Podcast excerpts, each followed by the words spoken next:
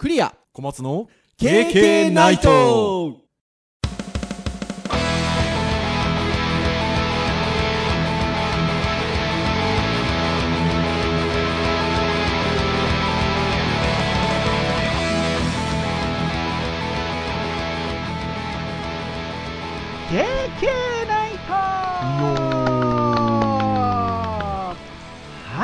ことで265回の配信となります。お届けをいたしますのはクリアと、はい小松です。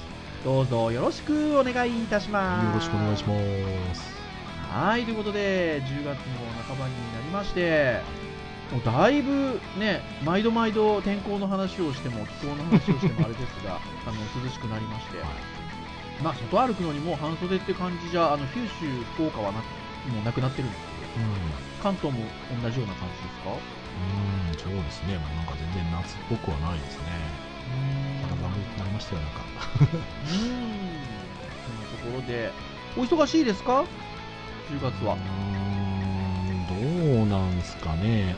忙しいは忙しいんですがまあ割と仕込む仕事が多くてですねうん。地味に時間かかってる割には成果がやっぱりまだ出てないので。あーそういう時がねなかなか苦しいんですけどね。うーんなかなかちょっとね成果を出したいんですけどね。なかなか出せずという成果が出てくるところまでがまずねちょっと一つですね。そうですね。もう気がついたらねもう10月なんでね。うん。そう。あとねもう2ヶ月ちょっとでそうか今年終わりかと思あって2020年ね。激動の2020年がー。本当そんな感じですよね私はと言いますと IT チャーズという ICT を教育活用どのようにして新しい学びにしていこうかみたいな教育者チームに私所属をさせていただいてるんですが、はい。例年だとあのカンファレンスとかねうんそういったようなものをあの春だの秋だのに実施をしてるんですが、まあ、なかなか今このご時世あのリアルのイベントの開催が難しくというところで、で、まああのまあ、せっかくなんでということで、えーオンラインイベントのカンファレンスみたいなことで開催をしようということで、まあ、IT チャーズウィークと題しまして、えーこの配信が行われている週の月曜日から日曜日まで毎日何がしかのセミナーや勉強会で日曜日最終日にはトークセッションということでうん。実施をしておりまして月曜日のトップバッターが私だったですよ いかがでしたか？あのね IT ジャズのイベントやるときってプロデューサーにね小池先生という先生がいるんですけど はい。もうね無茶ぶりなんですよ。まあまあまあだからこそねでいい企画が出たりもしますよね。新ネタやれと。いうことですよ。だから新ネタやりましたよ。でその名も初心者の先生のための音声メディア入門講座ということで。うんおなんか。これがねポッドキャストをテーマのセミナーやりましたよ。ワークショップっていうような形でこう一つ一つできましたか？どうですか？っていう形ではなくて、えっと、基本セミナーなんだけどちょっと触りながらセミナーをしていくのでお手元に今回ねスマートフォン用のアプリを使ったあの講座やったんですけどお手元に持っていただいてなんだったら一緒に作業してみてください。お話聞いてみてくださいっていうぐらいの感じでやったんですけど。まあ、なかなかね、新ネタでっていうことなので、あの先ほどの小松先生の話じゃないですけど、開催するまでの生みの苦しみはあるわけですよ。なるほ一応無事終わりまして、どはい。はい、あのご参加いただいた方、非常にあの楽しそうにスマホ触りながらあの参加くださっていたので、はい配信中にポッドキャスト撮って、それ公開しちゃうっていう。あ配信中っておかしいですね。えっと、講座をやってる途中に、みたいなことで、えっと、そういったイベントやったんですけど、楽しかったですよ。で、ポッドキャストがテーマだったんで、あの、KK ナイトポッドキャストっていうのやっててですねって話をして、毎週1回もボンクレ正月欠かさず、5年間やってますって言ったら、あの、びっくりしてましたし、若干引いてましたよ。まあね僕らもね昔は想像もつきませんでしたからね。ねえ。KK ナイトポッドキャストのモットーにもなっております、続けることは続けること。あれモットーにはなってなかったっけ？まあなんか標語標語的なところはね言ってた気がしますね。続けることは続けることということで。続けるコツですねコツ。あ続けるコツは続けることね。なので続けてくださいってお話をお話ししましたけどね。はい。そんなことでございますよ。はい。はいてな感じでございますがはい。じゃあ今日何の話をするのかっていうことなんですけど今日ハードガジェットの回なんですよね。はいはい。先月に引き続きハードガジェットの会をやりましょうっつったら何ですか？その収録の前日にアップルさんがイベントをやってくれるっていうこのね 展開。ありがたい。ということで、はい、先月は iPad うん。などの、ね、発表がございましたが例年であれば9月に発表になっている iPhone の発表が、えー今年は少し遅れておりましたが噂通り今月。10月の13日かな？日本時間だと。の深夜、まあ、明けて14日ですけどね、はい。えー発表になったということで。その発表になった iPhone シリーズについてああだこうだ言っていこうかなっていう。この時期の、えー私どものポッドキャストでは、まあ、定番のような感じのテーマでお話をしていきたいなというところでございますよ。はいはい。お付き合いいただければというところでございます。ということで、まあちょっとね、いろんなサイトなど上がっておりますので、まあお話がしていきをしていきたいなと思っておりますが、はい今申し上げた通り iPhone だったんですよね。噂でこの14日に開催されますよっていうのが来た段階で、まあもう iPhone で確定だろうということで iPhone だったんですけど、なんですが、冒頭、その発表イベントのいきなり冒頭が iPhone じゃなかったんですよ。ホームポットミニが最初に出たんですよ。あそっち最初だったんですねそう、ホームポットミニが一番最初に発表になりまして、皆さんこれ聞いてらっしゃる方、ホームポットって分かりますかね？あの、アップルが出してるスマートスピーカー。あの、アップルに限らず、あの、いろんな、あの、メーカーさん、スマートスピーカーね、数年前より出してますけど、新しいのが出ることはいいことですよ。そうですねそうしてましたら、私たちのポッドキャストもまた聞く幅が広がるってことでしょ？聞かれる幅が。ああそうですね私対対応してますよね確かねはい。ホームポットミニということですね。で、今までホームポットっていうスマートスピーカー、アップル出してたんですけど、まあ、ぶっちゃけ他のメーカーさんが出してるものに比べると高い。まあ、スミあのスピーカーとしての質もいいのかもしれないんですけど、ただ、まあ、あれ4万ぐらいしてたんだっけな。4、5万してたんですよね、確かね。言い過ぎかななんかでもそのぐらいの金金額なんですよね。で、他社さんだとね、やっぱり数千円台からとか安いやつだとあったりとか、いいやつでもね、まあ、1万円台とか2万円とかそんなもんじゃないですか。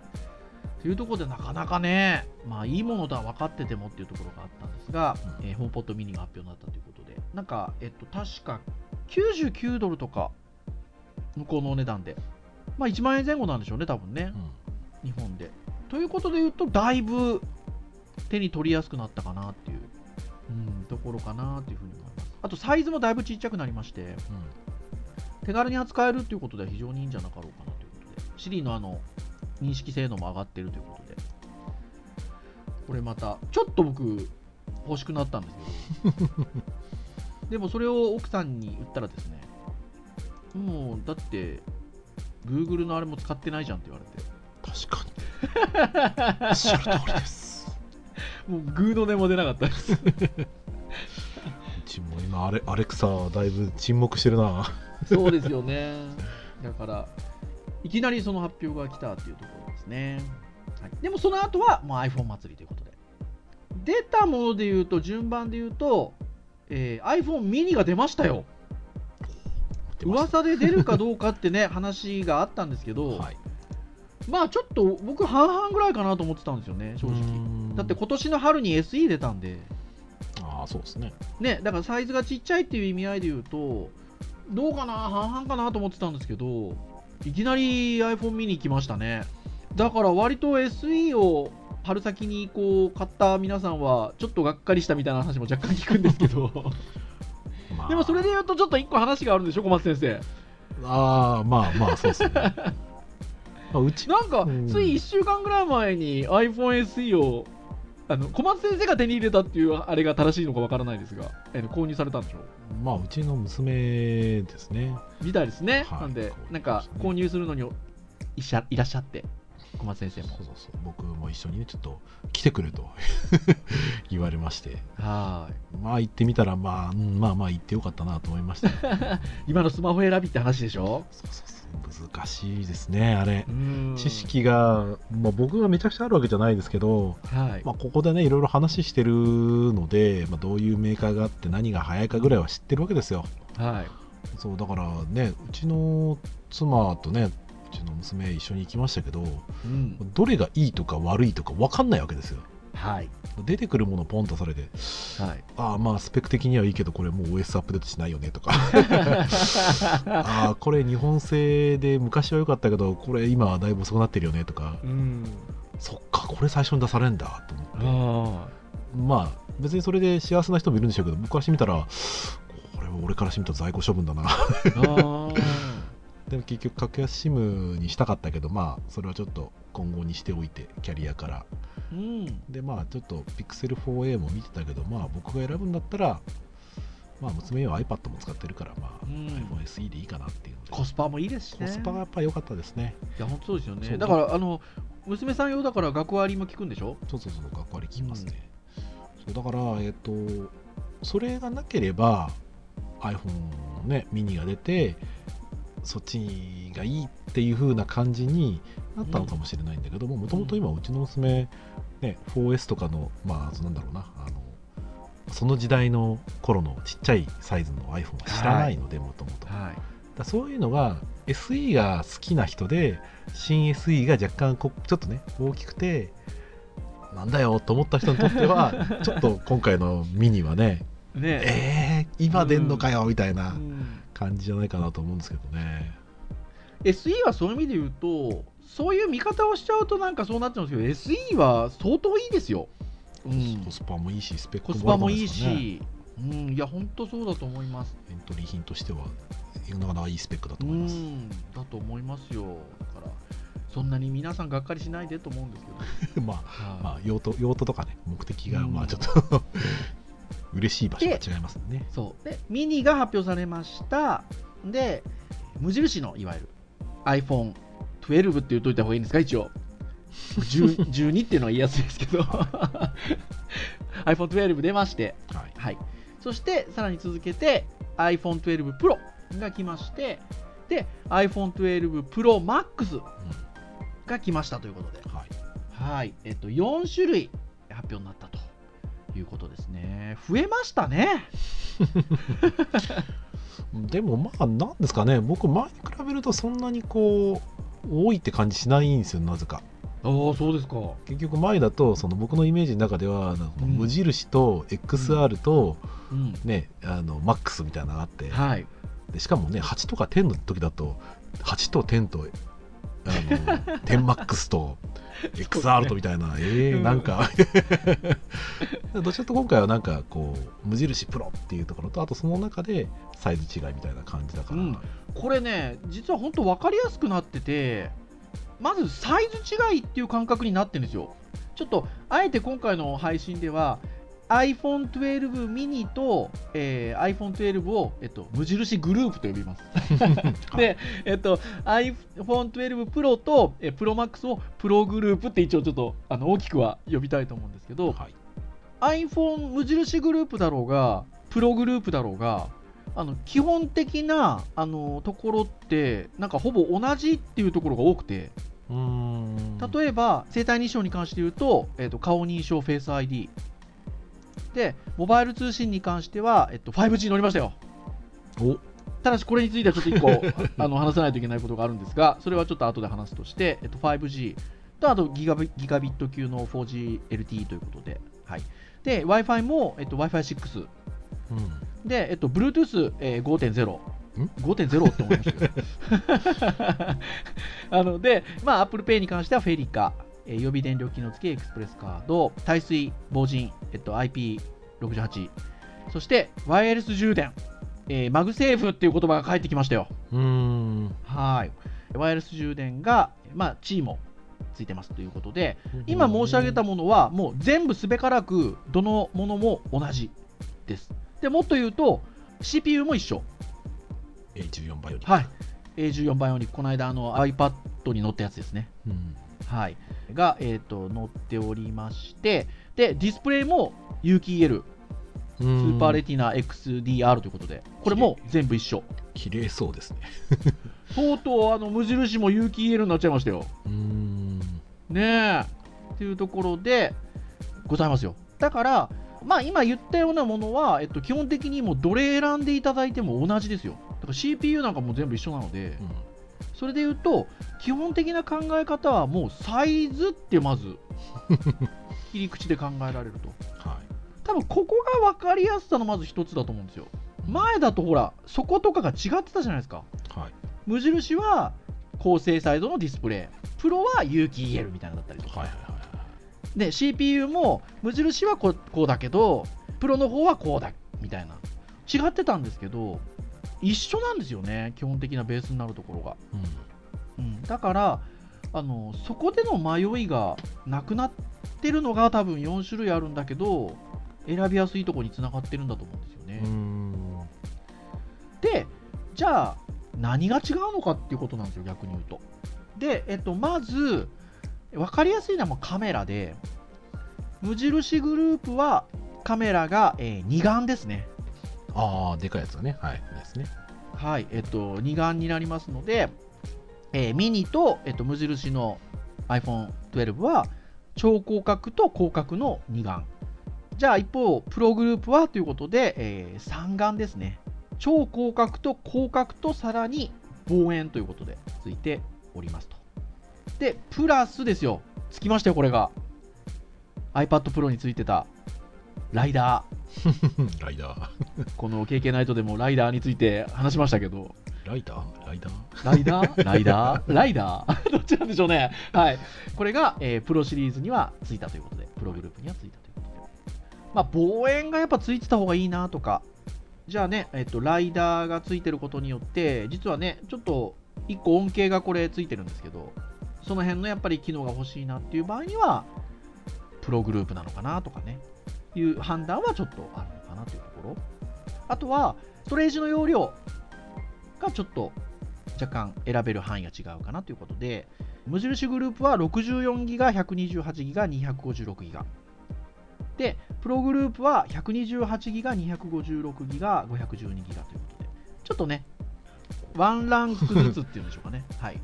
ずれてる感無印は下が1個あって、えじ。ーはい。プログループは上が1個ある。上が1個あるっていう感じですね。で、ちなみに、あの、私は、割とこの2バージョンぐらいは、2頃の容量のものを使ってるので。それで言うと、まあ、今あんま見頃で不便はしてないんですよね。まあ、ありゃあるに越したことないんですけど。それで言うと、僕がもし選ぶならですよ、iPhone12 を。あの、容量ではまあどっちも選べるっていう、ああ、そうですね。ねそう感じなんですよね。ちょうど入ってるんですよね。っていう感じです。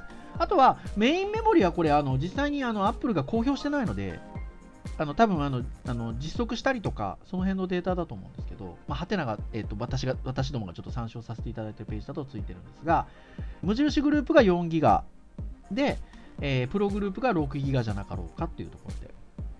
そして、まあ、あんまり機能的なところではないんですけど、色のラインナップが違うんですよね。ああ、空張りが違うわけですね。空張りが違うんですよね。はい。というところで、無印グループはブラック、ホワイト、ブルー、グリーン、レッドということで、オレンジ、黄色系がなくなりましたよ。ああ、なんか、ビビッドな感じのやつなくなりまそう、したね。前々回はオレンジがあって、えっと、前回は黄色があったんですけど、はい、なくなって、その代わりに、まあ、ブルーが来てますね。で、プログループがシルバー、グラファイト、ゴールド、パシフィックブルーということで、あの前回のあの人気のあったグリーン、もうなくなっちゃいましたよ。ボトムズがいなくなりましたね。ねえ、なくなっちゃいまして、ただこのパシフィックブルーがかっこいい。あと、評価は分かれると思うんですけど、意外にいいって言ってるのが、ゴールドがあ、のガンダムの百式っぽいっつって、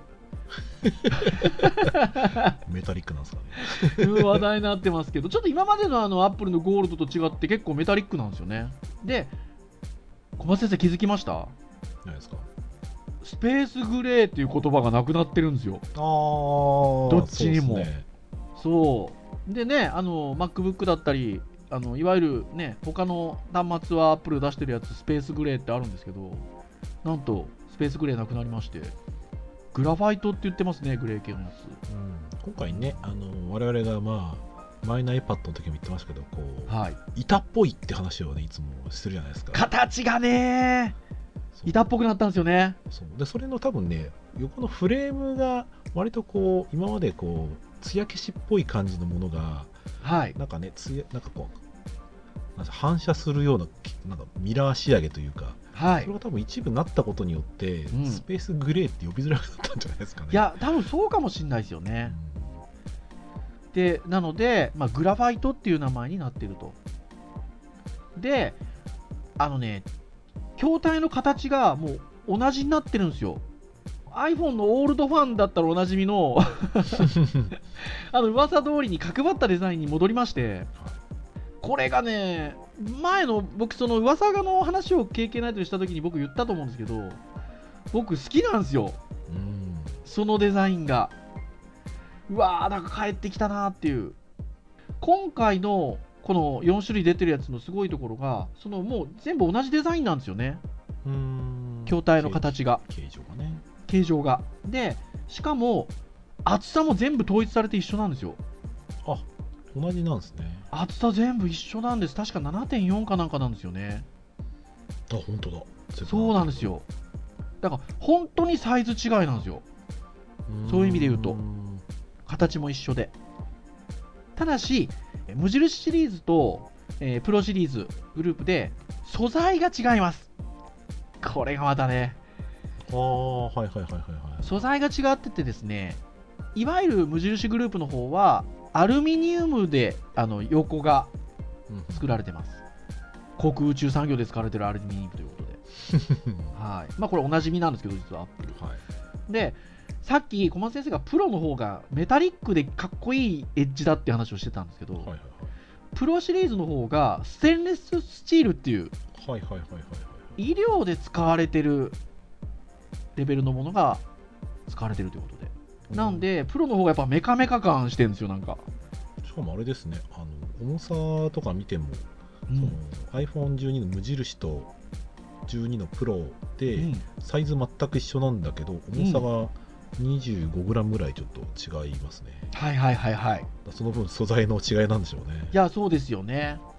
本当にあの、そこら辺で少しやっぱり、アルミニウムの方がやっぱ軽いんですよね。軽いですねうん、だから、ステンレススチールを使ってることによって、少し重さを持っちゃってるんですけど、僕、そこが、でも逆に高級感なのかなと思ってて、うん。持った時のね、ちょっとしたずっしり感っていうのが、やっぱ高級感なのかなっていうのは思いますね。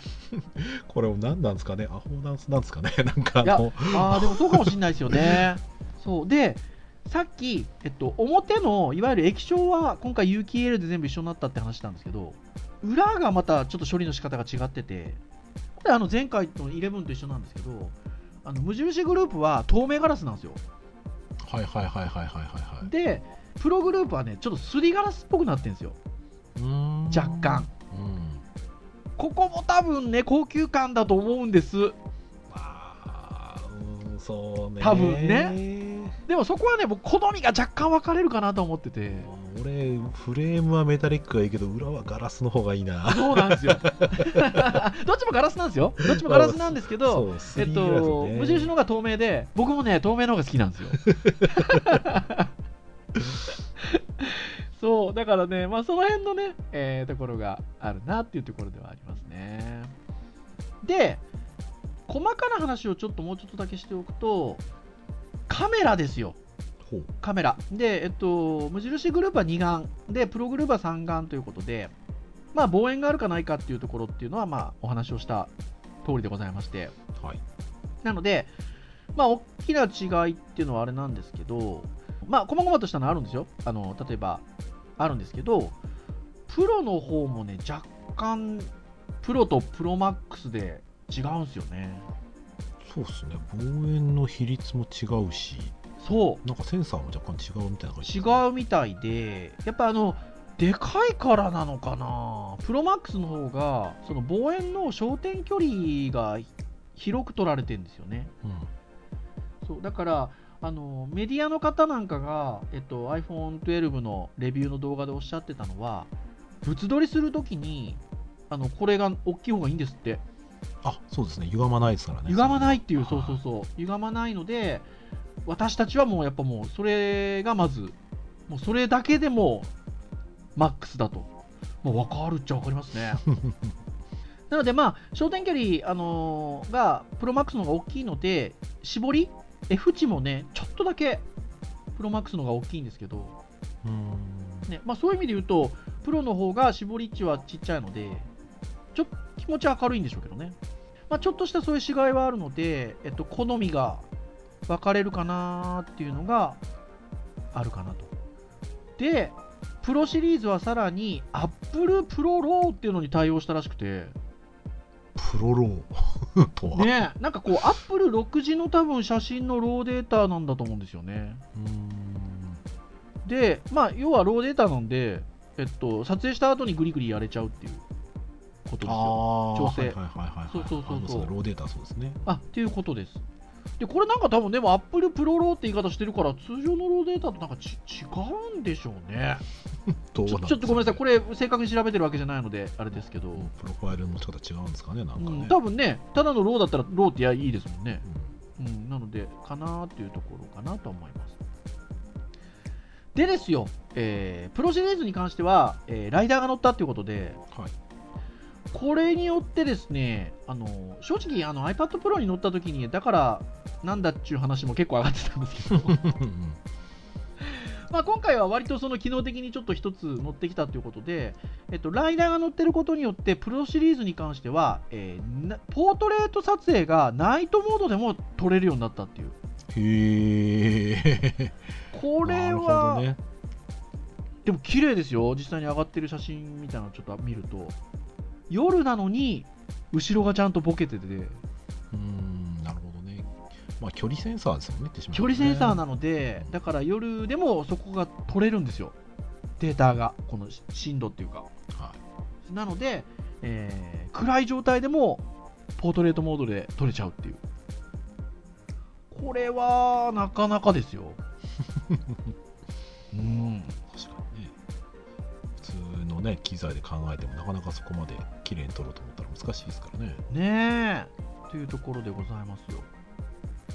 で、えーあとはビデオ撮影が若干無印グループとプログループで違いますよということで、えーベースの機能は同じなんですって 4K でドルビービジョンっていう撮影ができるということなんですけど、えー無印のグループは 30fps フレームレートなんですけどプロシリーズは 60fps ということで倍。それはちょっとでかいですね。うん。撮る人にとってはね。なので動画撮影行くんだったらプロ、うん、みたいなところですよ。なので、まあ、この辺りがね違いでしょうか。そうですね。ですのであの正直えっとそれ以外のところでほらベースが同じだって話したじゃないですか。はいはいはい。液晶も含め。だから基本の軸としてはもうサイズだと思うんですよ。あのちっちゃい方がいいか、大きい方がいいか、まあ、いわゆる標準サイズがいいかっていうサイズで、もう圧倒的にちっちゃい方がいいですってことであればミニじゃないですか。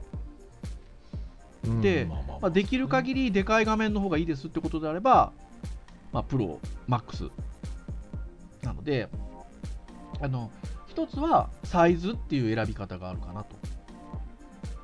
でなった時に、あとは、えっと、スペック重視であれば、今お話ししたようなスペックで今度選べばいいんですよ。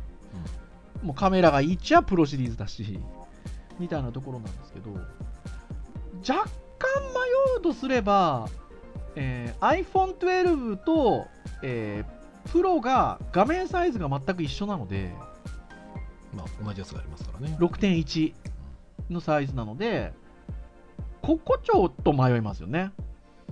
まあ、サイズで選ぶとなった場合には、うんそうですねその人の使う、まあ、範囲によって変わりそうですねさっきのね、細々としたスペックの違いのところで、あとはどう判断するかっていう感じになってきますよね。まあ、コスパで言ったらやっぱね、無印の方が安いので、今回そんな値段があのドーンと上がってないんですよ。その11までのシリーズと比べると。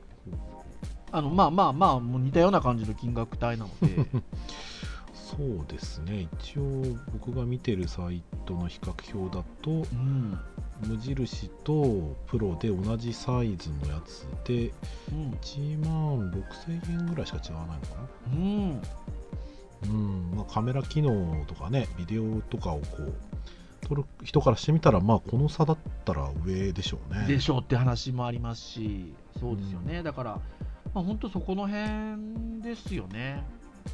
あとはね、ほら、やっぱり持ち歩くものなので、身に身につけつけてっていうか、まあ、なので、見た目の好みもあるでしょうから、さっきのガラスだ、すりガラスだみたいな話もありますし、まあ、そういうところもね、基準になってくるのかなとは思うんですけど、みたいなところですよ。なんかあれなんですね発売日とか若干違うんですねそうですね。なんかあの6.1のサイズの2つ無印とプロが、一応ねこのやつだと予約があさってあこのポッドキャストの配信日の次の日ぐらいからなんですけどああ、そうですね。そうでそれの大体1週間ぐらいから、まあ、発売予定はい。でなんかミニとプロマックスはなんかサイズの違いなのかなんかね受注生産違うのか分かんないですけど 予約がろ11月入ってから？で11月6日予約開始みたいですね。発売日が11月13日みたいうんなこれ何なんでしょうね？あのなんかその在庫の確保的な話なのかなんかその辺どうなのかどうなのかって感じですよね。もしくは欲しい人のこう期待感とか煽るものなのか分かんなはいいけど、はいはいはいはいはいはい。いや、かもしれないです。うんまあまあでも一番売れるのはでもこの真ん中のラインなんでしょうねいや、多分うそうだと思いますよ、基本的にはね。あでごめんなさい、1個訂正させてください。えっと、ディスプレイなんですけど、えっと、基本的には同じです。えっと、有機 EL と同じなんですけど、あの輝度だけがちょっと違います。あ違うんだはいへえ、えっと、無印グループの方は最大輝度が625ニト。で、えっと、プロシリーズ、プログループの方は最大輝度が800ニトということで、えーちょっとそこだ、輝度だけが若干違います。まあ、僕、持って気になるのかっていうのはありますけど。で、えっと、HDR 時の最大輝度は両シリーズともに1200ニトっていうことなので、それは一緒なので、まあまあ、あの、もの自体は、ディスプレイ自体は一緒なんですけど、輝度がちょっとだけ違うっていうことだけちょっと訂正をしておきます。うんはいまあでもそこを選ぶユーザーさん、そこを基準に選ばないような気はするので、ですねうん、まああれかなとは思うんですけど。というところで、僕は、あの、敗北者なんですよ。敗北者？あの、僕、2ヶ月、3ヶ月前に iPhone11 を買ったんですよ。あそうでしたかはい、で、その iPhone11 を買った時に、あの、この2、3ヶ月待つっていう選択肢はあったんですよ。もうだってもうこの時期に出るのは分かってるわけですから。で、買ったんですよね、結果。はいで、なんで買ったかっていうと、理由がありまして、僕、今持ってる自分の環境だと、いろいろケーブル類とかが、まだライトニングの方が取り回しがいいんですよ。なるほどはいはいはいだから、もう僕、次は全部 USB-C になるって踏んでたんです。ね噂もそうだったので、なので、ライトニングの一番完成形を買っとこうっていう判断をしたんです。で iPhone11 買います。買ったんですけどなんとライトニングで残ったんですよ。据え置き。据え置きですよ。ね iPad あんなに変わって結構経ちますけどね。ライトニング続くんですね。続くんですよ。だから僕はそれだったら今回の方が良かったっていう値段も変わんないし負けました。筐体の形もこっちの方が好きです僕は。あでも気に入ってますけどね。今使ってる iPhone11 だから、まあ、あの不満はないですけど判断は誤ったなっていうだけの話で。いやいやその色はいい色ですよ。っていうところですよ、うん、なのでまあどうなんですかねっていう話を編集会議でもしてたんですけどまあ正直 USB-C にできるできたとは思うんですけどうん。今回ほらでもその地位と合わせて MagSafe っていう言葉が復活したじゃないですか。その、はい。あの吸着させて充電するっていうあのいわゆるこう繋がない形のね。でそれにそれに合わせた充電器もね出てますけどね。発表になってますけど、だから正直ですよ。分かるんですよ。これ僕の勝手な感じ感あれなんですけどもうつなぐとかじゃない方に行きたいんじゃないのかなって思ってて。はいはいはいはいあの C とかライトニングとかっていう話じゃなくて。でそのための準備を今回 MagSafe って形で一回間に挟んでて。うんはい。でまあでも残してるっていう。でもう残すんだったらわざわざ C に変えないで今まで通り Lightning でいっとけみたいな。僕俺そんなノリなのかなって気がするんすよね。まあね建て替え前の家はねあの更新しないものとか結構ありますからね。ねえ。だからそれで言うともう次逆になくなるんじゃねえかみたいな。うんなるほどね。穴なくしちゃう。とかっていう気もするんですよ。わかんないけど。まあね過去にねあのイヤホンとかもなくすとかしましたからね。ねえ、してるんで。でそれで言うと、えっと、がっかりがそこがちょっと上がってるかな、世の中的には。C になると思ってたのにっていう。で、もう一個はあれですよ。さっきあのスペック表でどう全部統一でって話しましたけど、Face ID だけなんですよ。ああのあ指紋認証が戻ってくるんじゃないかって噂があったんですよ。タッチ ID ねしかもタッチ ID のほら、あれですよ、iPad のやつはあのほら、ホームボタンじゃなくて、電源でいくやつ。上にあるやつ上にあるそう、上にあるやつ。あれ、載せなかったんですよね。このコロナ禍に。あーマスクでねチェック,、チェックができそうそうないっていうそうそうそう、だからそこの期待大きかったんですけど、特に iPhone なんで、なんでなんですかね。技術的にも、む大きくないと難しいんですかね。うーんなんかでもちょっとありそうな気がしますねサイズ的な部分でそのセンサーを入れる箇所っていうのはやっぱりねどっかしらのトレードオフになりますからね。ねいるんでしょうね。ということで、なんかそこら辺がやっぱちょっと不不満だなっていう声は。聞きますよね。そうなんですね。ああとはごめんなさい、あの後で話しますって言って話してなかった、だいぶもう喋ってますけど、あの 5G がミリ波に対応してないっていう話題が持ち上がってまして、うんなんかそういう気は出てましたね。で、このミリ波ってなんじゃいなって話なんですけど、あの 5G ってあの、いわゆる言われている高速なあのみたいな話って、その周波数帯みたいなのが2つあって、はい。そのミリ波っていうのに対応してこその、なんていうか完全な 5G 的な話があるみたいで、で、サブ6って呼ぶんですかね。あの SUV6 ってう、ん。SUV6 っていうサブ6、僕らもサブ6って呼びそうですけど、そうですね。ですけど、えっと、その、そっちの方の 5G は、いわゆる今までの 4G 使ってたような周波数帯で出すものなので、っていう感じなんですけど、ミリ波だからもっとほら、狭い周波数なんですよ。はいはいはいはい。そうだからあのより要は高速でっていうところが望めるんですけどその分やっぱりあの通りにくいとかって話があるのでうーん。周波数こうなってくるとね。だから基地局が対応が必要になってくるんですよ。はいはいはいはい新たに。であのそこがやっぱ日本はまだちょっと環境が進んでないみたいで。うーん。で、えっとアメリカの方は、えっと、その iPhone12 からそのミリ波対応するらしいんですけど、えっと、日本のは非対応みたいなところで話があって、まああってもね 結局ね、つながる場所ないですそうからね。そうそうそうそう。だから、まあ、実質、日本の環境では別に非対応でも問題じゃないんじゃないかって話ではあるんですけど、うん。まあ、長く使おうと思えばみたいな話はありますかね、ひょっとしたらね。まあなので、まあ、そこら辺はね、1年後の iPhone は対応してきそうな気がしますので、ああそうですね。ねじゃあ待つかみたいな話はあるかもしれないですね。うんそうですね。そうだからなんか 5G はなんかくるくるくるくる言うてる割になんか若干ハードウェアに関してはあれなんですね、うん。ちょっとキャリアに依存しちゃってるのかわかんないですけどなんかまだまだメインな感じはしないですね。しないですね。うん。まあね何かのが整うタイミングがあれば一気にドンといくんでしょうけどとなんか今今って感じじゃないですね。まあね、でも 4G の、ね、100倍とか言われてるんだったら相当、ね、いろいろなことが変わるから楽しみであるんですけどね、うん。みたいなところでございますよ。はい。はい。ですのでまあ今日の締めとするならばはい。まあ私も11買ったばっかりなんで買いません？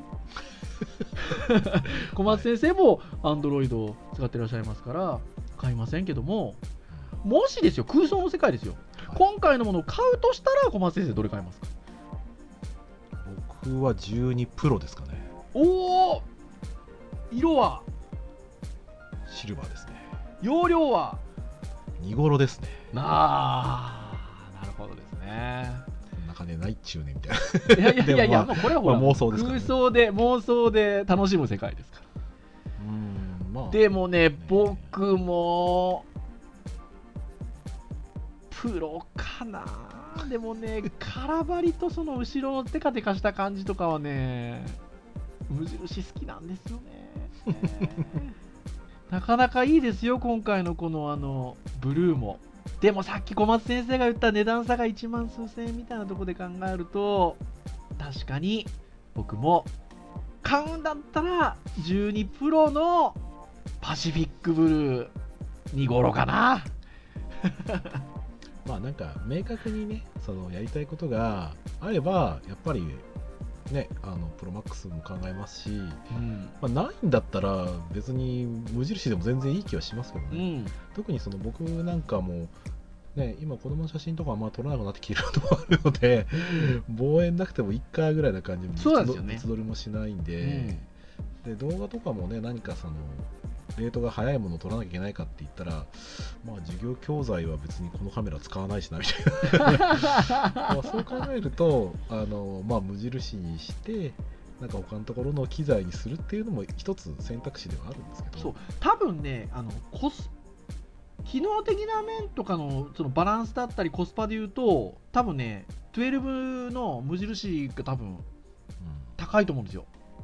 おそらく、で小さいサイズみたいな話になってくるともちろんミニもいいんですけどはい。いやさっきの SE も今度コスパっていう考えていくとまたあるんで。めちゃめちゃいいですよ。そうだから あのね今回の12シリーズでいうとあのコストパフォーマンス的なところでどれを一番使いやす使うかというとあの無印の12だと僕は思います、ううんん、だけどなんかね僕の使い勝手とかから言うとうんプロ みたいなところかなそうですよ。もう A 点ミニにつないだら使い勝手いろいろありますからね。ねいや本当そうなんですよねカメラにもなるし、確認用ディスプレイでも使えますよ。いや、本当そうですよ。本当おっしゃる通りでございますよ。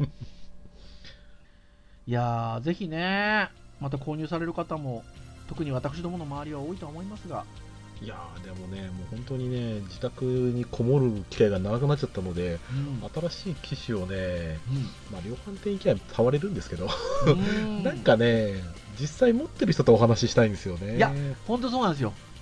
で、ほら、もう、これも毎度言ってますけど、アップルの製品、物見るとまたちゃうじゃないですか。違いますね。本当いいんですよね。あの実際のが。